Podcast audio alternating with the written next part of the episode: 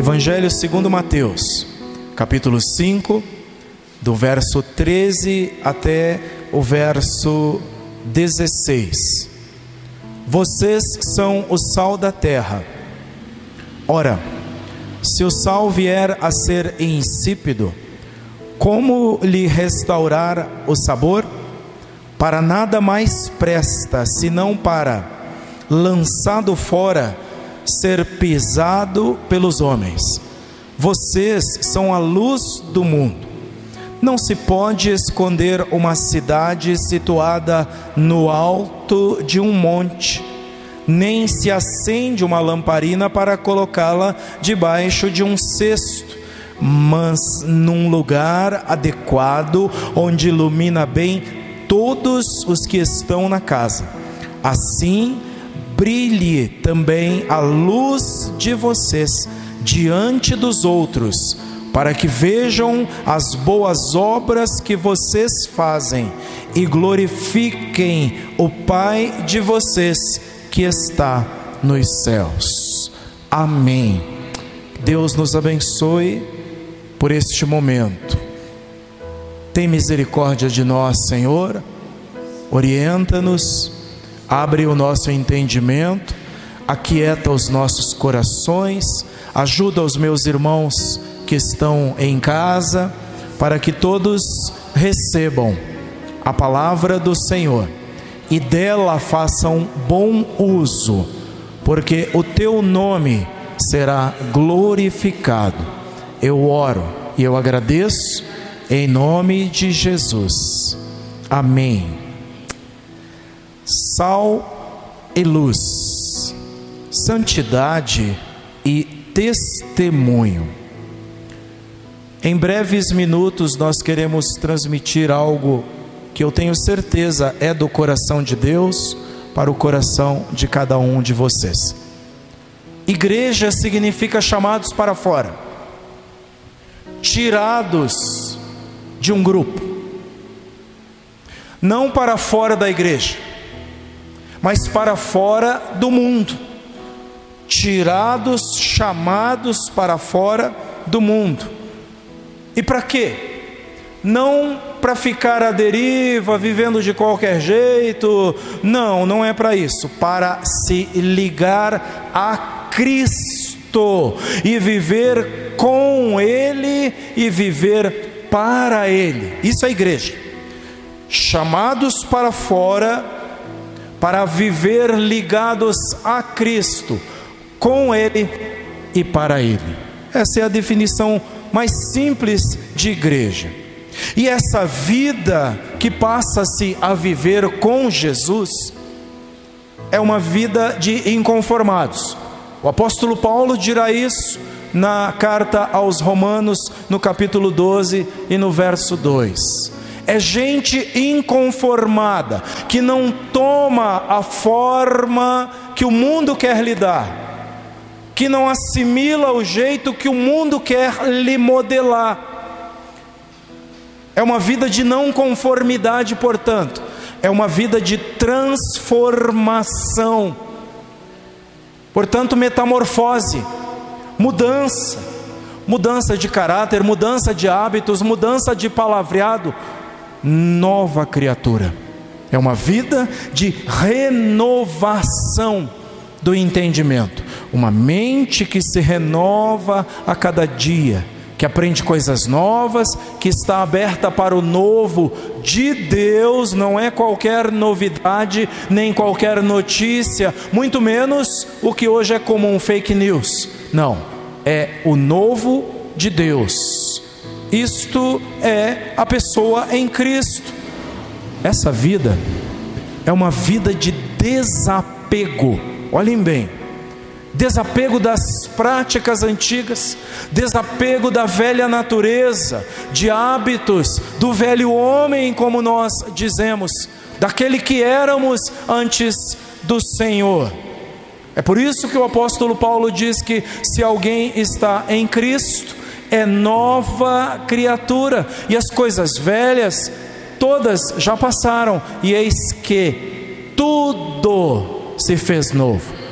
Esse é o convite do Evangelho. O Evangelho convida vocês que estão em casa para viverem novidade de vida, como novas criaturas. O Evangelho nos convida a viver em novidade de vida. É por isso, para a glória de Deus, que não é difícil para nós voltarmos aqui e voltarmos a cultuar na quarta-feira e abrirmos esse espaço e dizermos: esse espaço é para Deus. É claro que estamos cansados de um dia de batalha, de um dia de trabalho, estamos no meio da semana, não é? No meio da semana, mas Deus está renovando as nossas forças, isso é maravilhoso. Eu creio, eu tomo posse da palavra que o Senhor falou através do profeta Isaías, de que aqueles que esperam no Senhor renovam as suas forças, aleluia, aleluia. Então, é nova criatura essa é a nova vida que passa-se a se viver com Cristo. Agora, se a nossa comunhão agora não é mais com o mundo, é com a igreja, é com esse povo chamado igreja, então como viver com o mundo? Porque vocês estão lembrados da oração de Jesus, não é? Ele disse, Pai, João capítulo 17: Eu não peço que os tires do mundo, eles não são do mundo, como do mundo eu também não sou.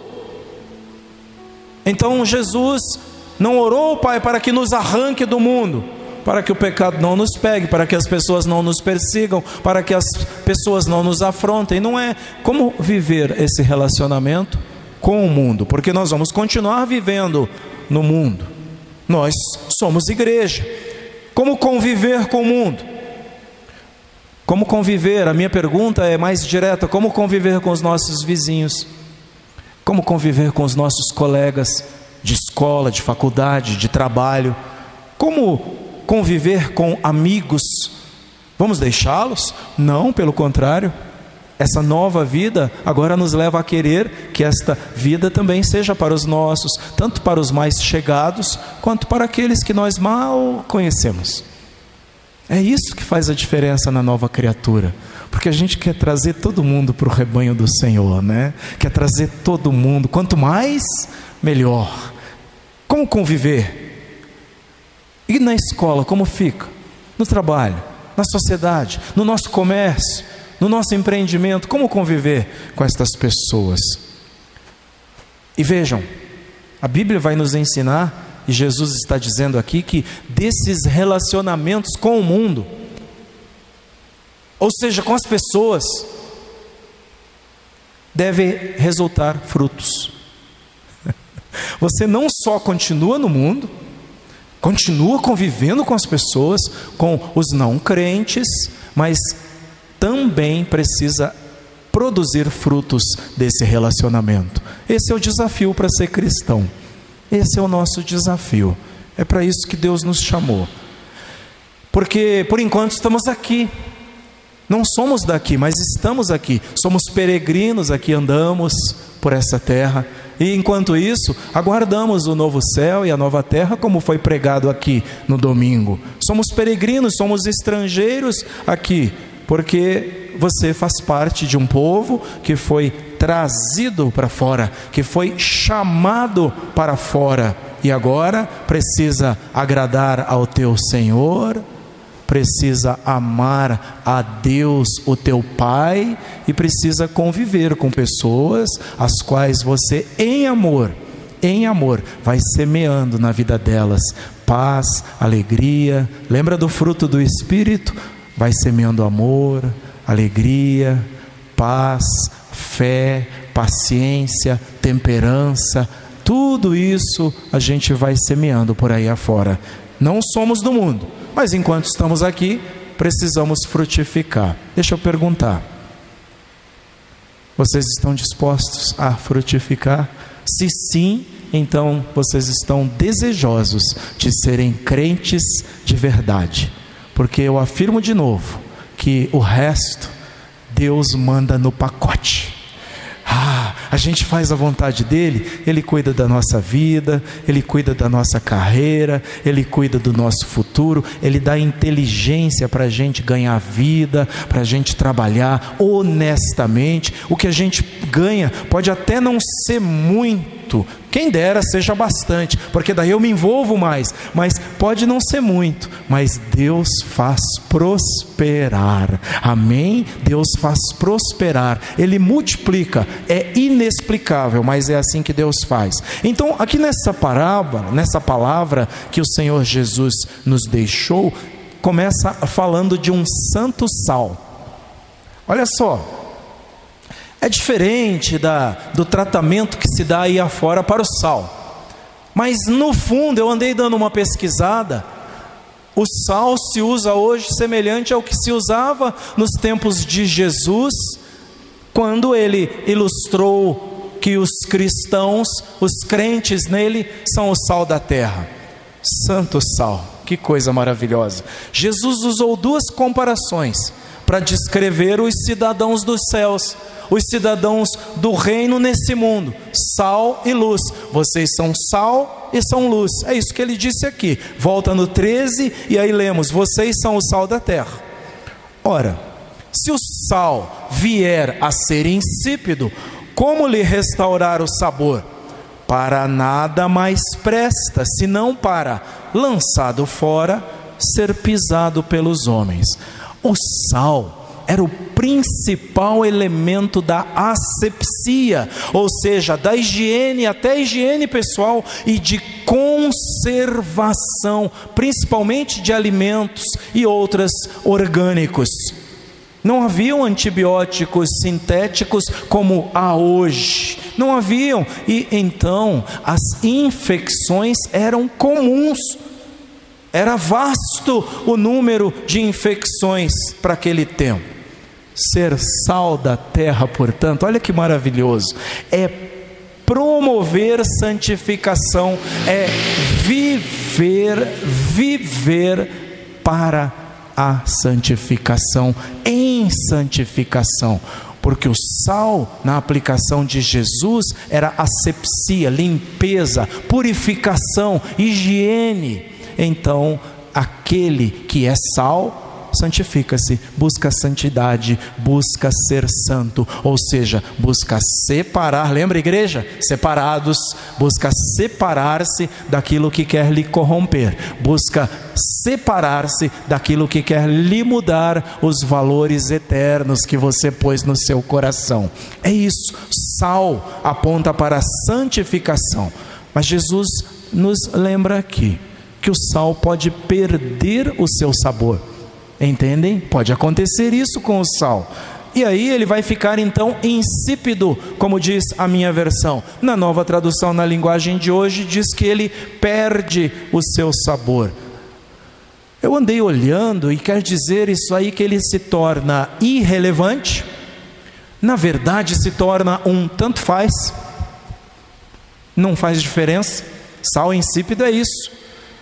Sal insípido torna-se um incompetente, porque não vai cumprir a função para a qual ele existe, sem sentido, sem noção da realidade. Sal insípido torna o crente incapaz. Que sério, né? Que sério isso. Jesus diz: o sal pode ficar insípido, o sal pode ficar e virar e se tornar num tanto faz. Que Deus nos livre que Deus nos ajude de ser um tanto faz para esta terra. Amém? Que nós sejamos realmente pessoas crentes no Senhor Jesus que façam a diferença, façam valer a pena o nome que carregam longe de nós de nos tornarmos insípidos. E está na raiz dessa palavra insípido, lá nos originais, que não vem ao caso aqui, a formação da palavra idiota e imbecil. Que coisa! São as palavras que Paulo vai usar quando ele está falando, falando da sabedoria humana e da loucura né, é, diante da sabedoria de Deus. Idiota e imbecil quer dizer aquele que realmente não vale nada se se tornar insípido. Que Deus nos abençoe e nos livre de tudo isso, não é? Então, olha, a nova versão, a nova tradução na linguagem de hoje diz: se o sal perde o gosto, deixa de ser sal. e não serve para mais nada. É jogado fora e pisado pelas pessoas que passam. Naquele tempo, na Palestina, não tinha asfalto, as ruas eram lamacentas e o sal que não prestava, o sal insípido tirado do mar ali próximo, era jogado na rua para servir de cascalho. Entenderam? Servia como cascalho para nós hoje aqui. Não presta para outra coisa, serve só para ser pisado. Mas para nós, no nosso século, ser pisado é mais significativo ainda. Ser pisado é ser humilhado pelos homens, ser pisado é ser colocado em último plano, ser pisado não é nada bom. Jesus está dizendo: é assim que vai acontecer com o sal, se ele perder o seu sabor. Que Deus nos abençoe. Santo sal, sejam santos. O sal aponta para a santidade. Segunda coisa e última, existe aqui uma luz que revela, guia e glorifica. Jesus diz: Você é luz que guia, que orienta e que glorifica o nome do teu Pai o nome do Senhor nosso Deus. Verso 14 diz: Vocês são a luz do mundo. Não se pode esconder uma cidade situada no alto de um monte. Numa época sem eletricidade lá na Palestina, no tempo de Jesus, uma época de estradas e também de casas escuras, época em que os ladrões e salteadores aproveitavam o breu das noites escuras para assaltar e para fazer mal às pessoas. Numa época assim, a luz era fundamental. Pensem nisso. Hoje é comum, nós andamos nas nossas cidades em quase, quase a luz do dia, não é verdade? Quando pegamos as estradas e tem uma estrada muito escura, nós dizemos que breu, que escuridão, porque acostumamos até nas cidades e em volta delas com tudo iluminado, mas não era sempre assim. A luz era fundamental. Luz, portanto, aqui significa orientação, clareza, direção.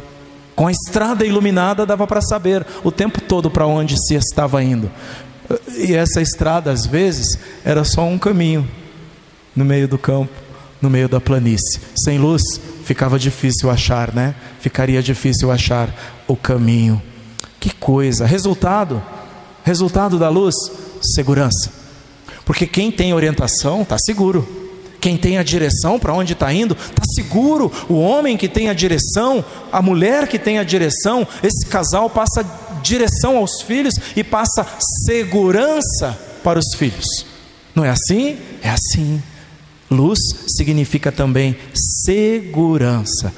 Ser luz, Jesus diz que nós somos luz, os crentes são luz, é ser orientação, é ser um farol para aqueles que estão perdidos. Guarde bem isso é alguém para onde olham as pessoas, procurando pelo menos por um fio de esperança. Entendem? Isso é ser luz. Isso é ser luz. Já vamos falar sobre esse negócio de quem as pessoas olham. O mundo que Jesus disse, ele disse: Nós somos a luz do mundo, significa a organização ou o sistema de coisas que está aí. O mundo institucional, os seus departamentos, suas normas, suas leis, seus regulamentos, seus procedimentos, mas principalmente o seu sistema de valores, coisas que para o mundo são relevantes e são mais importantes. Quando se fala no mundo, a primeira coisa que vem é o seu sistema de valores. Aí você vai dar atenção para coisas como materialismo, gente que é apegada nas coisas e que não quer nem saber de pessoas. Entenderam? Gente que ama coisas e que ignora, que odeia, que afasta pessoas. Isso é mundo. Isso é o sistema que nos envolve, aonde a gente está inserido. Os discípulos de Jesus são luz para esse sistema são luz para essas trevas do ódio, para essas trevas do abandono, são luz para as trevas onde quem tem cada vez quer mais, e quem não tem é cada vez mais empurrado para longe, longe dos recursos, longe das pessoas. É isso que o mundo faz com as pessoas. O mundo tira tudo que elas têm e depois joga fora o bagaço. É assim que faz. Crente é luz nesse sistema. É isso que Jesus está falando. Crente é clareza e é a verdade num sistema maligno, num sistema corrupto, num sistema cruel. É isso, irmãos. Glória a Deus. É quase, Jesus está dizendo: olha, é quase impossível não brilhar. Que maravilhoso isso! Ele diz aí no verso 14: Não se pode esconder uma cidade situada no alto de um monte. Se a luz estiver no monte, quer dizer, o que, que é a luz que está no monte? Está em destaque, está num local elevado, para que todos vejam. Se ela estiver no monte, ela está em destaque e brilha, e brilha muito. Jesus diz: não tem como esconder. Porque não tem como você viver duas vidas. Crente é luz e vai brilhar. Crente é luz e vai ser visto. É isso que Jesus está dizendo. Não tem como esconder isso. Isso é um lado da questão. Esse é um lado das coisas. É a posição do crente importa demais. Porém, Jesus alerta. Ele dá um aviso aí junto. De nada serve a lamparina se ela for colocada debaixo da bacia, debaixo do cesto, debaixo da vasilha. Luz é para ser colocada no monte, para que todos vejam. De nada servirá. Jesus está falando de testemunho, né? Ele não. É, é, é eu entendo assim que de nada vale ser um crente agente secreto, aquele que só ele e o Pai sabem que é crente entendeu? O crente 007 é testemunho. A nossa vida fala, nossos atos falam, nosso palavreado, o jeito que a gente fala, tudo fala. É testemunho, é luz. Não se pode esconder, disse Jesus. E se a gente colocar a lamparina debaixo da vasilha, debaixo do cesto, debaixo do alqueire, é desperdício de recursos. E na economia de Deus não se admite desperdício viu? Não se admite, é desperdiçar recursos tão preciosos. E aí eu chamo vocês para pensar: quantos dons têm sido desperdiçados, né? Quanta coisa boa que Deus deu, Deus presenteou e estão sendo desperdiçados. Glória a Deus que tem nos movido para estar aqui outra vez, também às quartas-feiras, para que nós não enterremos os talentos que o Senhor nos deu. Amém? Não enterremos isso. É desperdício. Não ponha debaixo da bacia, não ponha debaixo do alqueire, mas deixa brilhar, deixa brilhar. É importante isso. É importante. No lugar próprio, diz Jesus, a lâmpada, a lamparina ilumina toda a casa que a nossa luz alcance o máximo possível. É importante isso. É o que está no verso 15. Isso, para mim, fala de testemunho. É testemunho. Devemos alcançar o máximo. Sabem por quê? Porque a luz é inevitável. As trevas não permanecem na luz. Diante da luz, o que, que acontece? As trevas se dissipam, as trevas vão embora e o lugar certo, quando a luz for posta no lugar certo, o testemunho for dado no lugar certo, porque eu gosto de testemunhar aqui dentro, todo mundo fala glória a Deus, eu gosto de testemunhar aqui, é bom para fortalecer a minha fé, mas entendem que o nosso testemunho é muito mais importante onde tem trevas, amém? Onde tem dificuldades, é muito mais importante lá, porque lá tem trevas, então precisa de luz, precisa da luz que é o próprio próprio Senhor Jesus Cristo. Jesus falou um pouco mais, aí ampliou esse negócio do testemunho. E eu digo resumidamente que se os crentes iluminarem do jeito que tem que ser, do alto do monte, não debaixo da, da vasilha, uma luz colocada no lugar certo, sem impedimentos, se os crentes iluminarem efetivamente de onde eles estiverem, as pessoas verão a sua luz e a sua luz, quando se manifesta através das suas obras, vai fazer com que as pessoas adorem e glorifiquem a Deus. É isso que Jesus está ensinando aí no verso 16. As pessoas verão a luz e aí glorificarão por causa das obras que aquele que está na luz produz, glorificarão a Deus. Tenha esse desejo no seu coração. É o que encerra o verso 16. E a última coisa aqui que eu separei é glorifiquem a Deus com as suas vidas. Glorifiquem a Deus. Todo crente precisa crer que a vontade de Deus é que o sal se mantenha salgando e a luz se mantenha iluminando. Essa é a vontade de Deus. Qual é a vontade de Deus? Quantas vezes nós já ouvimos gente perguntando: Eu queria tanto saber a vontade de Deus. Ah, eu tenho orado tanto para saber a vontade de Deus. Partindo desse texto que nós estamos tratando aqui, qual é a vontade de Deus? Que o sal seja sal e a luz seja luz que o sal continue salgando e a luz continue iluminando. Essa é a vontade de Deus.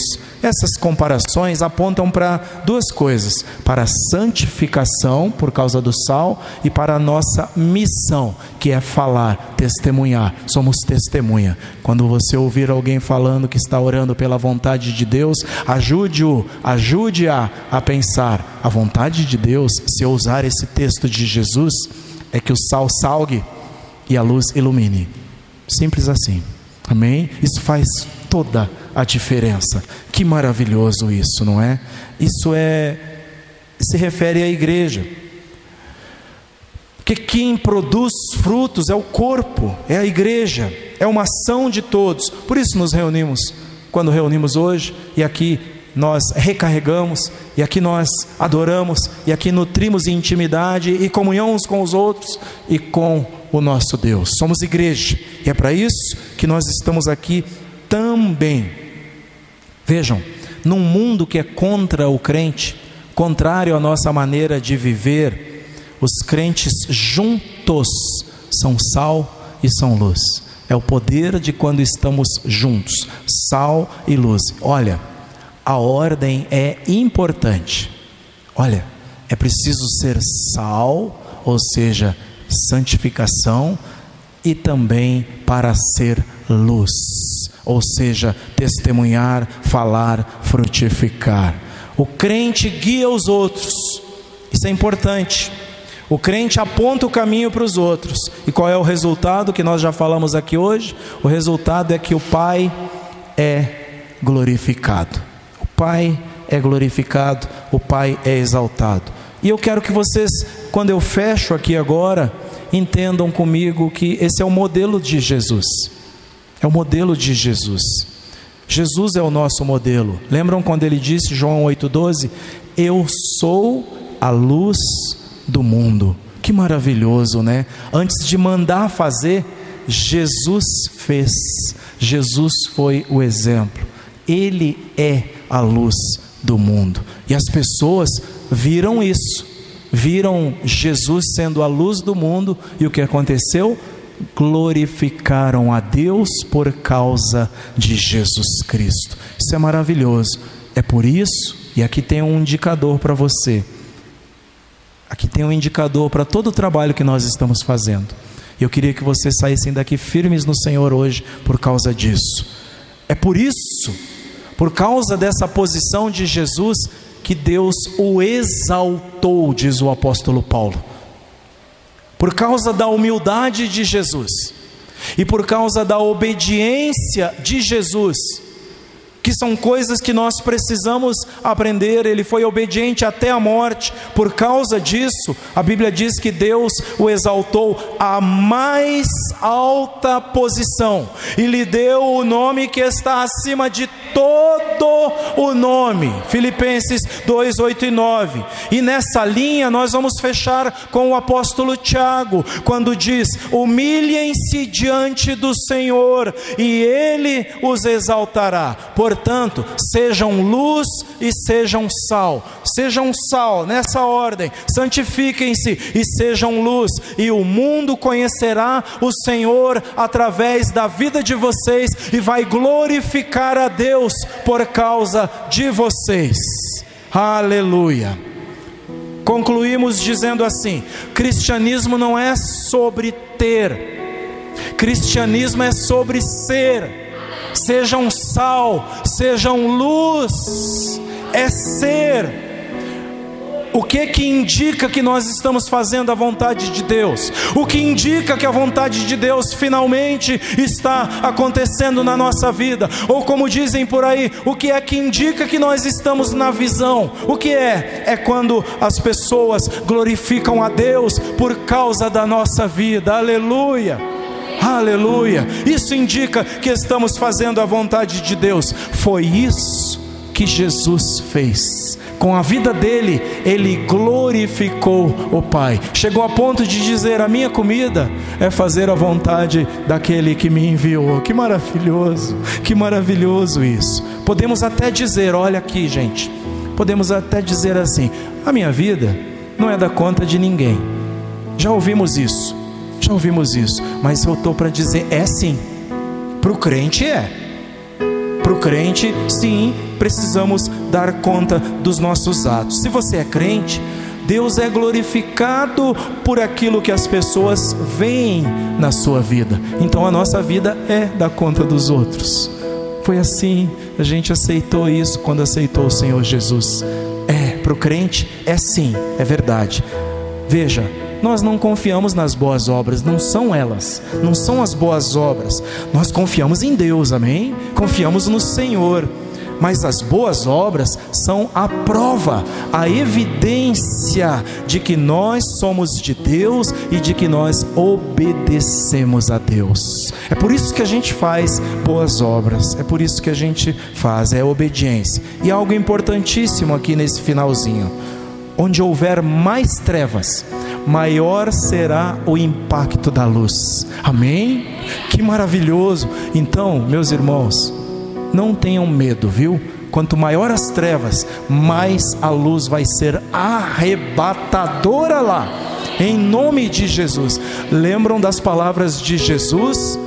É a minha igreja, eu edificarei a minha igreja. E as portas do inferno, olha que não é pouca coisa, não prevalecerão contra ela Aleluia, aleluia. Só precisamos confiar, só precisamos confiar. E o que Deus está nos pedindo não é qualquer tipo de comportamento bom. Tá cheio de gente boa no mundo, irmãos. E muitos deles não são crentes. Algumas pessoas, quando os irmãos forem pregar para eles, dirão: Mas eu sou uma pessoa boa, eu não faço mal para ninguém, eu não, não prejudico ninguém, eu sou honesto nos meus negócios. Não é esse tipo de bondade nem de moralismo que nós estamos falando. Sabe do que, que nós estamos falando? É que as obras que nós fazemos são em obediência a Deus ao Senhor nosso Deus, a Ele e também é a Sua palavra, porque bonzinho qualquer um pode ser, é só querer.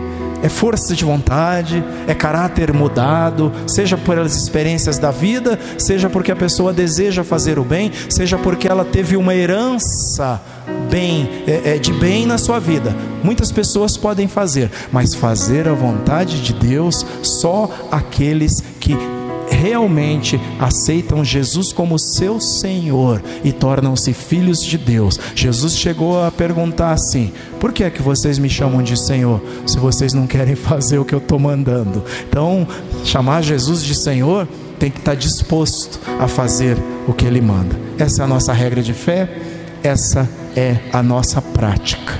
Que Deus nos abençoe. Deus nos abençoe. Que desafiador, né? Quanto desafio! Eu quero convidar vocês assim mesmo para nós orarmos. Vocês podem orar pedindo ao Senhor: Senhor, me ajuda a ser esse sal, a não perder o sabor. Por mais que tenha luta, por mais que tenha desafios, me ajuda a manter o sabor. Me ajuda a ser essa luz, a não ficar escondida, a estar no lugar mais alto, não para que eu tenha destaque, mas para que o Senhor Jesus seja visto. E aí as pessoas olhando para nós, olhando para aquilo que fazemos, vão glorificar a Deus por causa das nossas vidas. Quem aqui quer glorificar a Deus com a própria vida? Quem aí em casa quer glorificar a Deus com a própria vida? Faça essa oração. Paizinho, muito obrigado.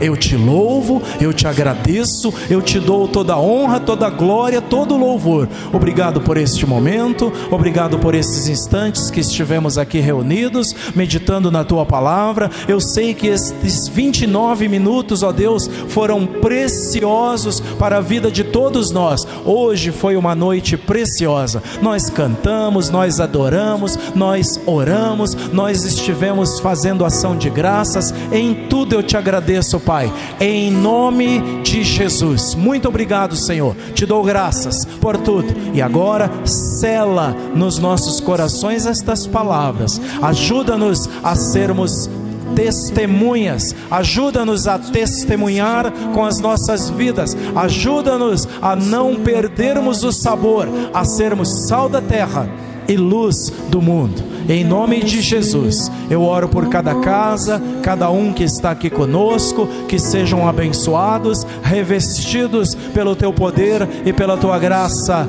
em nome de Jesus. Amém. Amém. Jesus te abençoe. Que o Senhor te abençoe.